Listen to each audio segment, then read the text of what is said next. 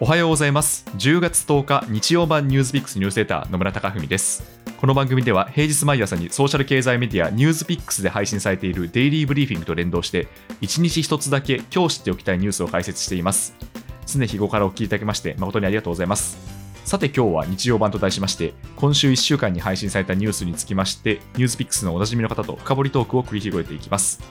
ぜひ休日のともにリラックスした気持ちでお聞きいただければ嬉しいです。それでは早速お呼びしたいと思います。経営競争基盤共同経営者の塩野誠さんです。今週もよろしくお願いいたします。はい、塩野です。本日もよろしくお願いいたします。今週はなんかニュースを振り返ってみると、打って変わってバラエティに富んでましたね。本当ですね、いろんなことが起きて、ノーベル賞なんかもね、あの発表されてましたので、そうなんですよ。ノーベル賞ってあれあれ場所スウェーデンですよね。そうですね、スウェーデンですね、私、あのスウェーデンのあのノーベル賞のミュージアム行ったことありますね。ああ、そうなんですね。どんな感じなんですか？あのまあ、そこっていろんなもの展示物があって、確かあの、はい。ノーベル賞の受賞者が座った椅子みたいのがいっぱいあったような気がします、はい。あそう。なんかそんな結構俗っぽい記念品もあるわけですね。でももう本当、まあ、場所としては結構素敵なところで、やっぱり、ああいうのにこう子供たちとか若い人えが修学旅行的な感じで来ると、やっぱりちょっと触発されるものあると思いますね。確かにそうですね。なんか実際のものを見るって結構大事ですもんね。そうですね。なので、日本人の受賞者のあのか顔写真、顔写真じゃないですよ、はいはいはい絵ですね。あのええ、あの肖像画みたいな肖像画みたいな。あれも、あはいのいっぱい貼ってありますね。はい。へえ、そうですか。ちょっと行ってみたいですね。コロナが明けたらの私のウェイティングリストに入っているあ、国の一つですね。ですか。はい。はい。というわけで、じゃあ、今日の1週間のニュースいってみましょうか。では、月曜日なんですが、パンドラ文書が公開されたというニュースですね。パンドラ文書を公開したのが ICIJ 国際調査報道ジャーナリスト連合でして、そちらがえー世界の首脳、政治家、それからですね、セレブリティが、まあ、タックスヘイブンを介した取引に関与していたというですね、まあ、膨大な記録をレポートしたんですけど、まあ、これも結構すごいインパクトのあるニュースだなと思ったんですが、塩野さん、どのようにご覧になりましたか？はい、これ、この ICIJ、あのはい。もう世界中のメディアっていう話なんですけども、これ、私あの、その ICIJ のミーティングみたいなのをあの音声聞いたんですけど、おお、そうなんですね。本当になんか世界中からジャーナリストが、まあ、 Zoom か何か分かんないですけども、それに入ってて、はいはいはい。でみんなで会話してて、あこれはちょっとおも面白いな、やっぱこういうふうに強調して報道やるんだみたいな感じへで。え、ごめんなさい、塩野さん、どういういきさつでその ICIJ のミーティング見たんですかあミーティングのあの音声ファイルが、あの海外のニュースの一部で入ってて、あそうなんですね。多分誰かが公開したんですね。へえ、知そらなかった。で、なんか、ついに出すぞみたいな、はいはいはいはい。それを聞臨場感がありますね。臨場感ありましたね。あ、こんな感じでやっぱやってんだみたいな。はいはい、えーでまたね、この情報が膨大で、なんかあの、そうですよね。テラバイトの世界にいて、そうそうそうそう、なんですよ。はいあの、パナマ文書とかパラダイス文書の容量を超えてますからね。そうですね。で、あの、メはいメールがなんか100万通とか言って、え？あ、そちょっと一瞬なんか見間違ったのかなっていう 感じそうですよね。いや、でもこのパンドラ文書というのは、まさにあのタックスヘイブンを使って、租税回避、まあ、税金を払うのを、あの逃れ逃れるっていう話なんですけども、はい。あの今回、本当にパワーエリート、いろんなあのはい。国の王族とか政治家とか、まあ、特にまあ政治家なんかは、本来あの、徴税するというか、タックスを取る側、取って、はい。あの政府と運営する側の人たちが、個人としては税金逃れを、あのはい。まあ、にわかに違法ではないとしてもやっているっていうので、うんうん。まあ、そこがもう不平等です、極まりないと。で、はい。やっぱりこういうのを暴きたくなるですね、このジャーナリスト軍団がやっぱいるんだなっていう感じですよね。うん、そうですね。はいなんかやっぱりその、今の時点でははい違法じゃないっていうのがミソなんだろうなと思っていて、でそうすると、警察当局は介入できないじゃないですか、違法じゃないんで。そうですね、はい。でなんですけど、まあ、だからこそそこになんかジャーナリストの役割があるのかなと思ったんですよね。あおっしゃる通りですね。で、またあの、このタックスヘイブンヘイブンというのが、結局ですね、く国同士でいうと、国はまあ税金を取り合ってるんですよね。はいはいはいあの自。分のところで払えと。まあ、それが国のあの国家としてはやりたいことで、うんで一方であのタックスヘイブンという、まあ、よくあのなんですかね、まあ、バナナ王国みたいな言い方しますけどもはい。あの、まあ、いろんなそういう産業がないあの島みたいなところが、うんうんうんまあ、そこで会社を設立すると、まあ、ほとんどあの税金を払わなくていい。ほとんど無税はい。であったりっていうのをうん。まあ提供して、あその代わりそのオペレーションを提供するための、まあ、手数料だけ払ってねという、うあの租税回避ビジネスをなりわいとしている国が存在するとうん。いうことですね。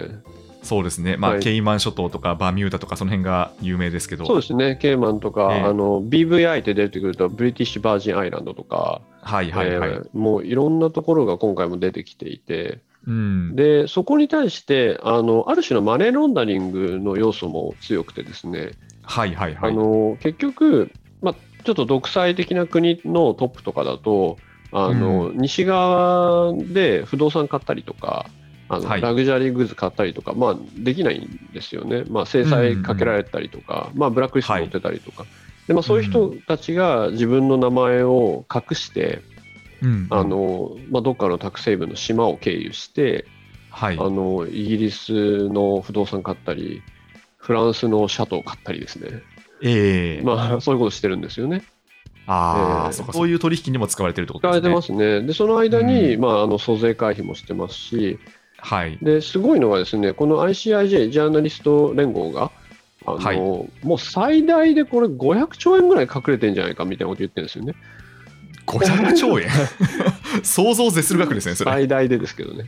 えええーまあ、そうするとあの、本当に政治家であったりとか、まあ、パブリックサーバントというか、まあ、公共のお仕事をしている人が、一方であの自分の個人的な税は逃れてるっていう、うんまあ、倫理的問題と、はいあ。の公共ってなんだっけ？みたいな話になりますよね。そうなりますよね。はい、それこそ、あの今のパブリックサーバントで言うと、あの名前が挙がっていたのがイギリスのブレア元首相が出てましたね。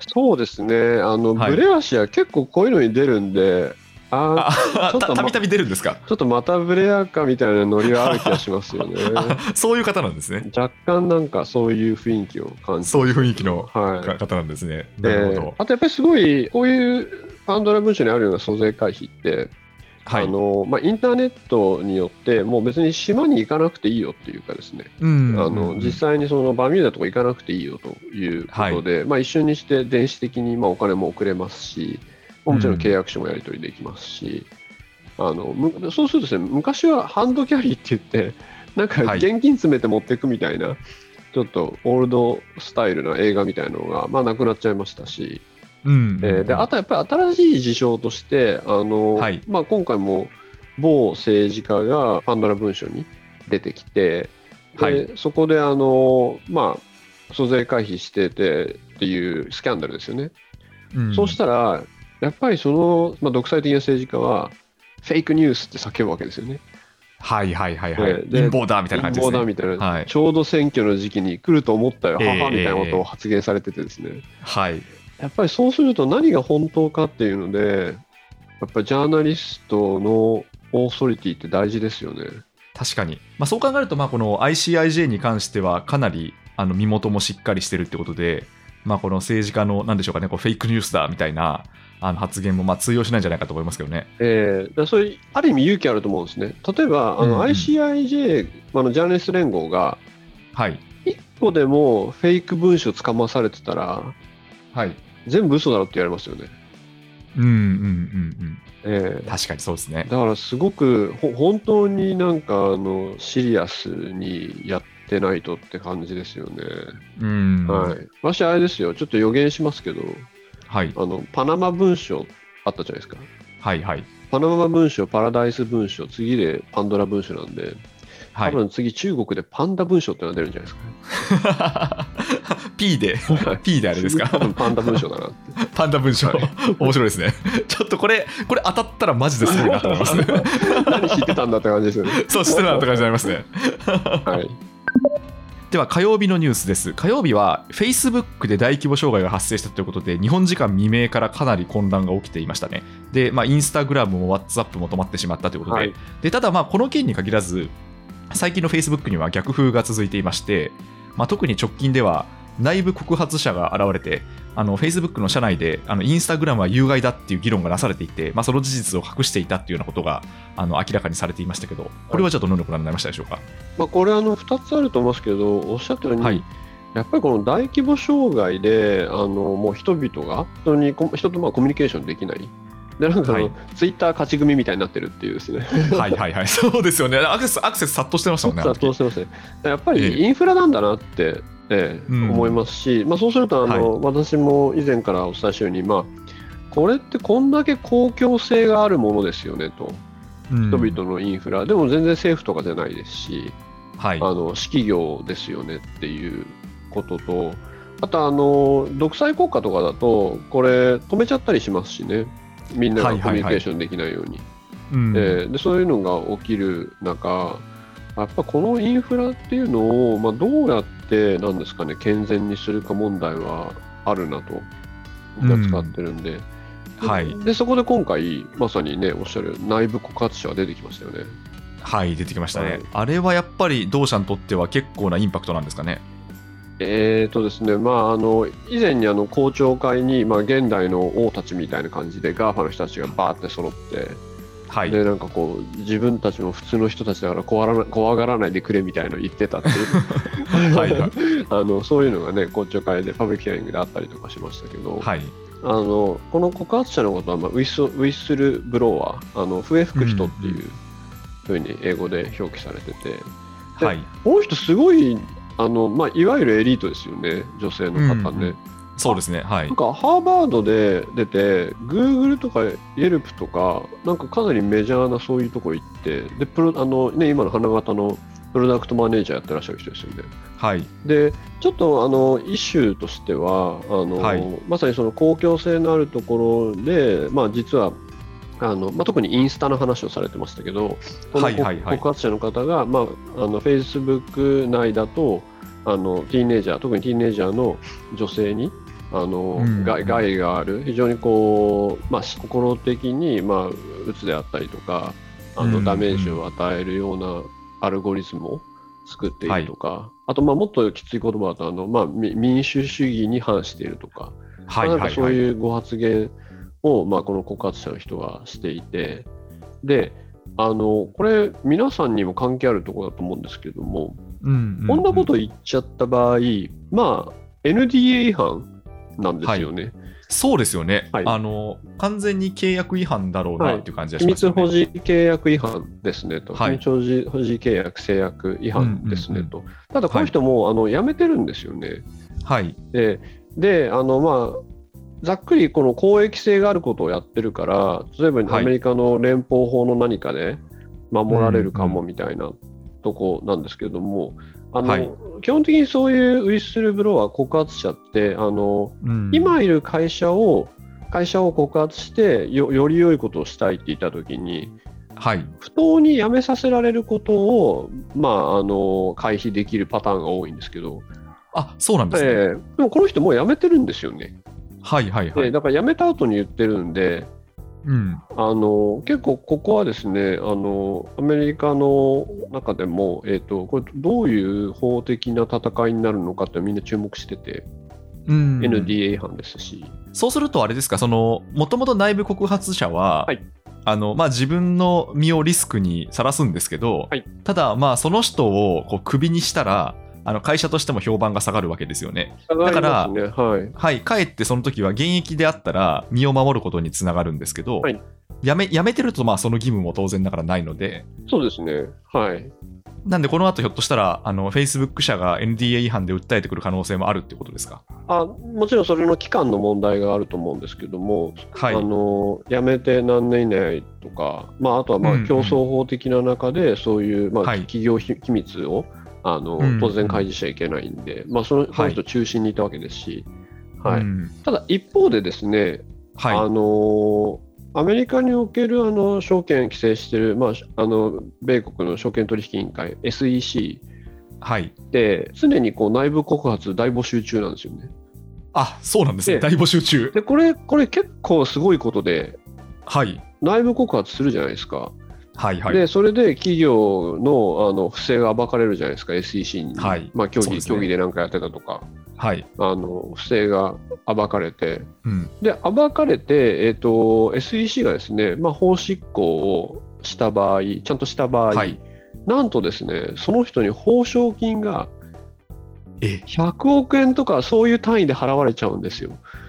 それもうあれじゃないですか、内部告発するインセンティブがめちゃめちゃ大きい状態じゃないですか。そうなんです。あのもこれちょっとねみみ、見ていただけると面白いんですけども、はいはいはい。SEC が得た制裁金って、大体ななんか時々何千億とかになってると思うんですけど、はい、出てますよね。はい。あれの10%から30%ぐらいもらえちゃうんですよ。えー、そうなんですね。すごい世界ですね。やりますよね。やりますよ、それは。しかも、あのこれ全部守られるんです、提供者。はいはい。あ、出てきた。本当だ。報奨金120億円とか出てますね、今これ。そうです、そうです。全然それぐらいいっちゃって、でその人匿、ええ匿名で身分も守られるんですよ。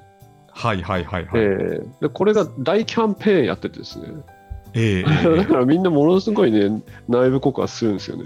すごいですね。なんか、こう言っちゃなんですけど、え内部告発を目的に 企業に潜り込んでデータ集めるとかやれちゃいますよね ー。まあまあまあ、あの100人ぐらいやってるでしょうね。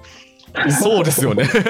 だって、まあ、120億円っていうのが、これ今、史上2番目の金額って出ましたけど、えーそれ以外にもなんかパナソニックの子会社告発で31億円とか、えーなんか、これだってもう、あの普通に人生上がっちゃう金額じゃないですか。だからもうあの宝くじやってる場合じゃない問題で、はい SEC だなみたいな。すさまじいですね、えーそんなことになってるんですね。なので、あのまあ、いわゆるその、株式市場の証券取引委員会ものである場合、はい。あのもちろん守られますし、まあ、保証金も得られるみたいな仕組みがあ,、あるんですけれども、今回まあちょっと違うんで、まあ、どういう、はい。あのまだいろいろ不明点があって、どういう法的枠組み、ただやっぱり NDA の話は出てくるだろうなと。うんうんうん。であとやっぱりあのすごいキラキラキャリアのエリート、ね、一般的なエリートじゃないですか。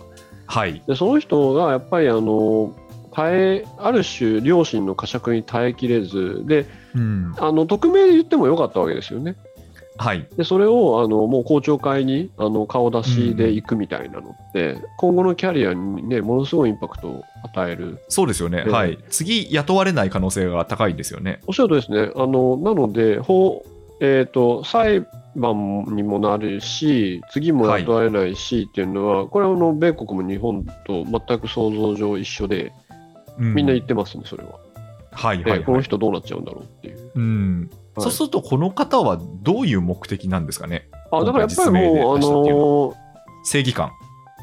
いややっぱ耐えられなかったんじゃないですかね、目の前で、うん人々の安全より利益を優先したっていうふうなご発言だったと思うんですけども、はい。ここは耐えられなかったのかなっていうのと、うん。あとあの、結構アメリカであの金融のいろんな不正がウォール街であったときに、あのはいちょっと別の話ですけど、MBA とかでエシカル、うん。あのはいはいはいエシックス、倫理ですね。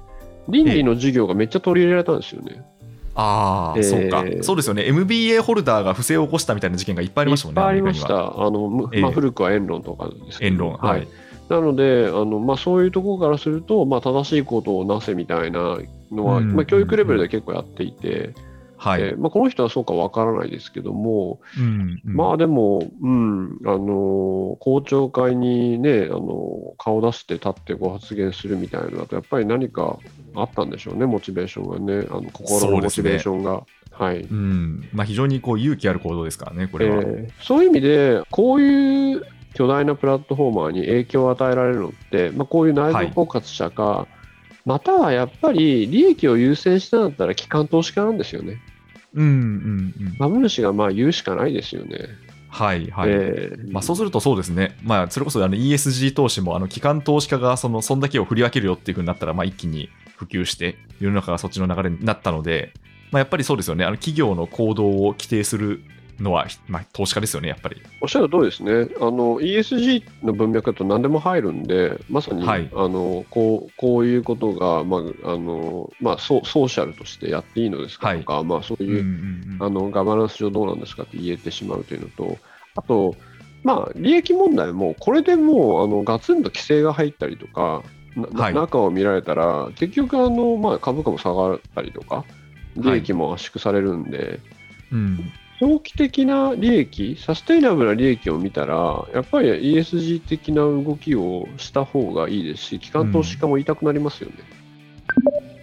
えーでは水曜日です冒頭でも話しましたがノーベル物理学賞が発表されまして日本人の真鍋淑郎氏が受賞しましたはい。で真鍋氏は地球温暖化研究の先駆けとして知られていましてで、まあ、現在はあのアメリカ国籍を持っていてまあ、日本に戻りたくないみたいな発言を したのもですね話題になりました。はい。はい、これはどうご覧になりましたか？御年90歳でいらっしゃいましたっけ？そうですね、えーはい、90歳ですね。まさにあれですよね、もう今となっては常識のあの気象のモモデリングというか、コンピューターによはい。るシミュレーション、先駆者ですよね、本当にね。そうですよね。えー論文出したのが89年とかそれくらいですもえんね。ーだからこういう人がいらっしゃるから今があるっていうはい、感じですよね。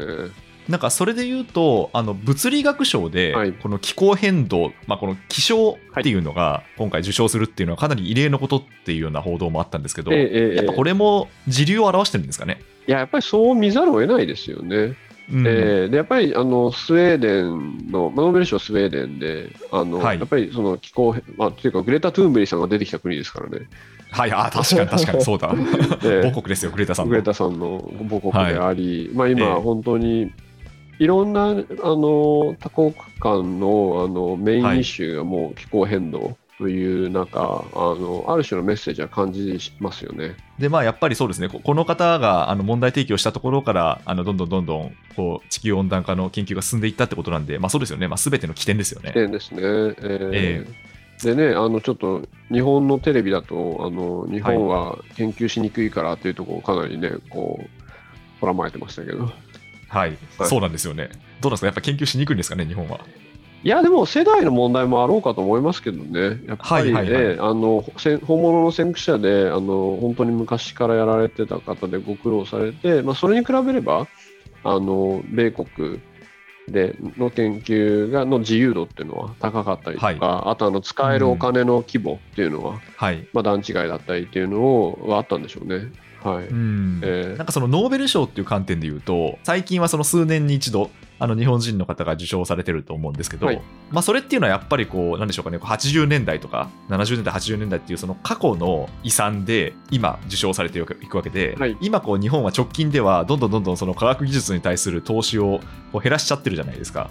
そうですね、ちょっとそうそう。すると、この先あのこうノーベル賞の学者さんっていうのは、これからはなかなか出てきづらいんじゃないかみたいな意見もあったりするんですけど、その辺ってなんかお感じになることありますか？うーんだからその本当の基礎科学というか、あの基礎研究っていうものに、まあ、どれだけお金をかけられるかっていうのもはいはい。あると思いますし、えーうん。でだから、まあ、すごくいろんな論点ありますけども今役に立たないかもしれないものを国としてどどれだけお金をかけておくかはい。でそれがあ足腰になるんじゃないかみたいうんなイノベーションもありますし、はい。あある意味あの昨今のあのネットワークインフラとかはい。スマホの世界みたいなのがあれをイノベーションというんであればイノベーションってやっぱり組み合わせなのでうん。で既存のものを組み合わせて新しい価値っていうのもイノベーションですし、でもそこのあの根幹にあるのは基礎技術だよとかうん。あので基礎技術に関しても本当に物理の世界から出てくるであったり生命科学の世界から出てくるっていうただその当時は何に使われるかちょっと分からなかったただあのメッセンジャー RNA に代表されるようにこれが本当にできたらすごいんだけどなにやっぱりあのしょっぱな何十億かけられるかみたいな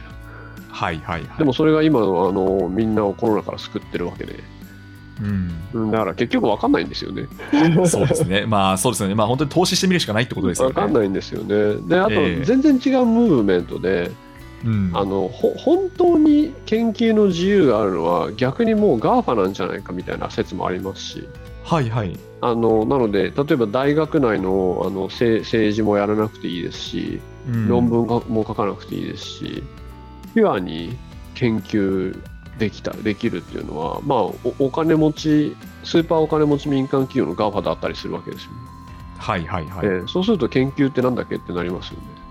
確かにそうですね。はいまあそれこそあの国家と民間っていうところはこのニュースピックスニュースレターでも数々取り上げてますけど、えええええあの一番自由なところはどこかっていうところで、まあ、強くなった民間企業っていうことですえよね。もう強いですよね。うんえーあとやっぱ毎回あのノーベル賞で思うんですけどもはい、ノーベル賞って日本人大好きじゃないですか。そうですね、大好きですね。なんかランキングトップみたいな感じじゃないですか。いろんなランキング好きな中でも、そうですね。まあ絶対速報というか号外とか出ますからね。はい。大好きですよね。ええ。そのブランディングやったスウェーデンすごいなと思ってます。確かに。はい。そうですね。えー他の賞だとここまであの報道されないですもんね。されないですよね、他にね、ええ。各界いろんな賞ありながら、うん。やっぱりノーベル賞分かりやすいっていうか、確かにそうですね。もうスウェーデンが数十年かけて蓄積してきたブランドですね。数十年とか、100年以上かけてはいやってますね。木曜日のニュースです。木曜日は WHO がマラリア予防ワクチンを初めて承認したというニュースでした。で、まあ、これに関連しまして、ちょうどコロナに関して言えば、まあ、最近、新規感染者数も少しずつ減りつつあるんですが、飲み薬がえー年内にも日本で承認されるかもというようなニュースがありましたね。はい、まさにあれですよね、あのニュースレターで野村さんおっしゃったコロナ飲み薬、はい。あのの方は、あれですよね、これが出てくれば、本当にコロナを普通の風邪にしていけるっていうそうですよね。はい情報です。ね。うんえーでまさにあの塩野さんとこの回でも過去にやりましたけど、はいあのウイルスの戦略からすると こうだんだんとこう弱毒化していくっていうのがこうあれですか生存戦略なんじゃないですか。弱毒化しつつ感染率上げたらいいと上げていくって思ことですよねますよね。はいええでそれにまあ飲み薬も登場すればもう本当におっしゃる通りあのお風邪になりますよね。そうなんですよね。あとあの、ええウイルスも変異株同士で戦ってるはずなんで、シェアを。はいはいはい。いろいろ出てきたあのあるあの、はいね、ギリシャ文字的なあのそうですね変異株がシェア争いしていて、はい、今勝っている、まあ、デルタとかああいうシェア争いに勝っているところが弱毒化してくれて飲み薬出たら普通の風邪ですよね。はい、えだからマネージ可能な風邪っていうか。そうですよね。そう考えるとどうなんですかね。まあ今年いっぱいぐらいでなんとかかんとかもう出口が見えてくるんですかね。うーん経済界的にはそんなことを思ってますよね、希望を含めて。はいうんはい、だから、そこのコロナ後をめがけてあの物を作って売りたいけれども、今あの、鉄鉱石ないとか言ってるっていうああ、そっかそっか。とこですんで、はい。ああ、えー確かにそうですね。リベンジ消費を見込んでるんですけ見込んでど、ますね。原材料が確かにないですよね、今。まあ、資源価格高騰しちゃってまして。えーガスもないぞと。はい。そうですよね。ありますね。そう、ガスもないし、鉄鉱石もないし、あ の半導体は 供給がストップしてるしみたいな。車が作れないし乗れない。そうですよね。はい。確かに、あ、ちょっと経済界からしたらあ苦しいですね、それそう。ですよね。えーなので、まあ、本当コロナ自体はまだ来年ぐらいなんとかって私は思いますし、はい。いはい。マラリアの予防ワクチンっていうところで言うと、や。何かありますか？や、これまさに、あの、発展途上国において、あの、まあ、はい。蚊が媒介するマラリアとかって、結局子供とかについて常にまあ死の病だったわけで、うん。えーなので、そこのを、あの地球全体で考えた場合あの、はい。今ね、日本に住んでる我々ってマラリアに苦しんでないんで、まあ、気候の問題ありますけど、うん。あのそこをどうあの先進国が手手足して、まあ、援助等を含めて手当てするかというところで、その手当の仕組みができた上で、まあ、まさにね、あの今回みたいな形で、ちゃんとみんなみんなに配られると良いと思いますし、まあ、り先進国の務めな気がしますけどね。そうですね。はい。まあコロナはそのくしくもその出た当初はかなりこう国家主義というか、はい、まあ、先進国がそれぞれあの製薬会社と個別に契約して、ね。あの分取り合っていたっていう色彩が強かったですけど、まあ、本来はそうですよね。あの供給しなきゃいけないですよねそういうところにも。そうですね。うん、だからこう、宇宙人攻めてきたら、みんなでね、はい。あの手をつなぐはずみたいのが、いやそうなんですよ。本当に。コロナ攻めてきたら、あんまり手つながないこと分かっちゃったんで、うん、まずはあの自分たちの身を守るって方向に行っちゃいましたからね。なりましたね。それでは金曜日です。金曜日はですね、ビットコイン価格が600万円を回復したというニュースですね。で、暗号資産に関して言うと、柴犬というですね、まあ、これはいはあのアルトコインですね。ええ、それが急騰していまして、まあ、過去最高値に迫る勢いだということですね。はい。で、まあ、あの暗号資産に関しては、その毎回毎回、そのこれがあったから上がった下がったっていう一喜一憂してもしょうがないなって個人的には思ってるんですけど、ね はい。ちょっとしたことですごい乱高下するので、まあ、ただこの点、塩野さんがどうご覧になってるかっていうのは気になりますね。そうですね。本質的に国家であったりの裏付けがないあの、はいものに上がるからあの、はい投資するというか、流動性があるから投資するっていう、まあ、動き的にはちょっとコモディティにいたところありますけども、はい。そ。のあの、まあ、暗号通暗号資産ですが、これ先ほどのあのパンドラ文書に出てきたあの、はい。話で、ある種の資本逃避というか、キャピタルフライトと呼ばれる、あの自分の国のあのお金が信じられないから、通貨が信じられないから、あのはい。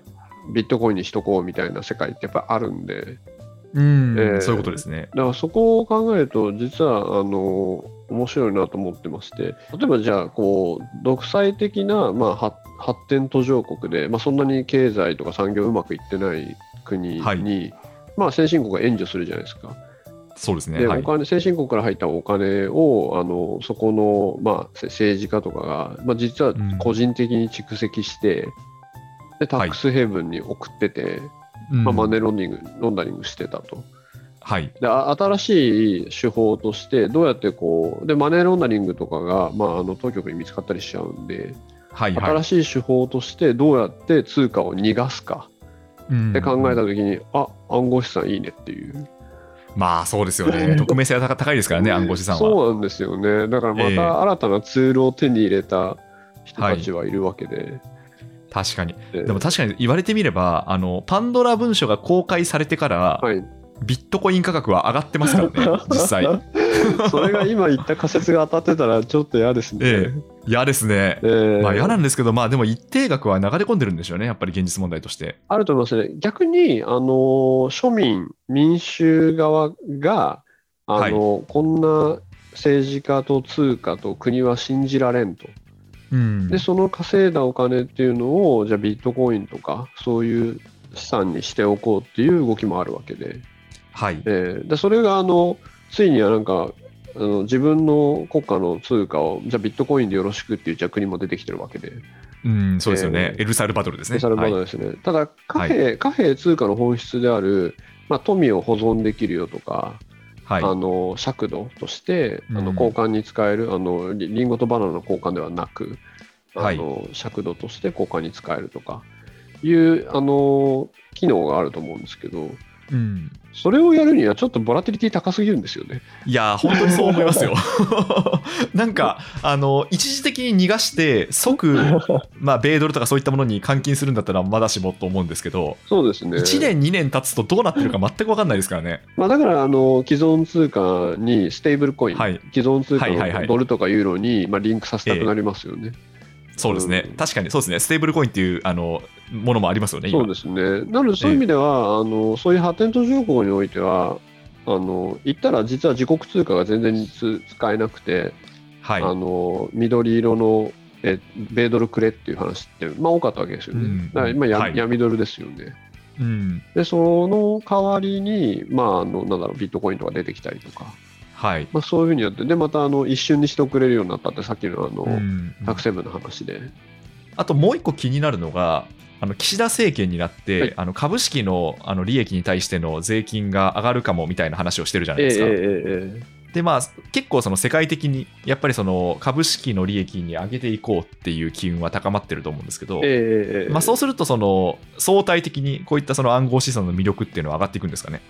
うーんだからあの基本的にはあのポートフォリオをはい、あのポートフォリオ同士であのリスクヘッジしてあのまあいろいろことが起きたときに同じ動きをしないでちゃんとリスクヘッジできるようにしたいって思う人はいると思うんですと、うんえでもボラティリティ高すぎますよね。え、まあまあそうですね、そうですね、まあまあ完全に代替品にはならないですよね。そうですね、なんかええ。全然違う相関で動くとかが分かってたりとか、ただ今もそ、はい。相関もあのもともとね、株と債券のあの相関がない部分でヘッジしてたとか、いろんなヘッジ方法であったと思うんですけども、はい、まあなんかどんどん分かんなくなってますし、うん。ええ。うんなので、そこにまたこういうオルタオルタナティブ資産として、なはい謎のコインを投機ではなくて、リスクヘッジで入れちゃっていいのかなとは思いますよね。まあまあそうですね、ええ確かに、まあ、リスクは、白いと思いますけど。まあ、リスクはあのより株式よりも高いですからね、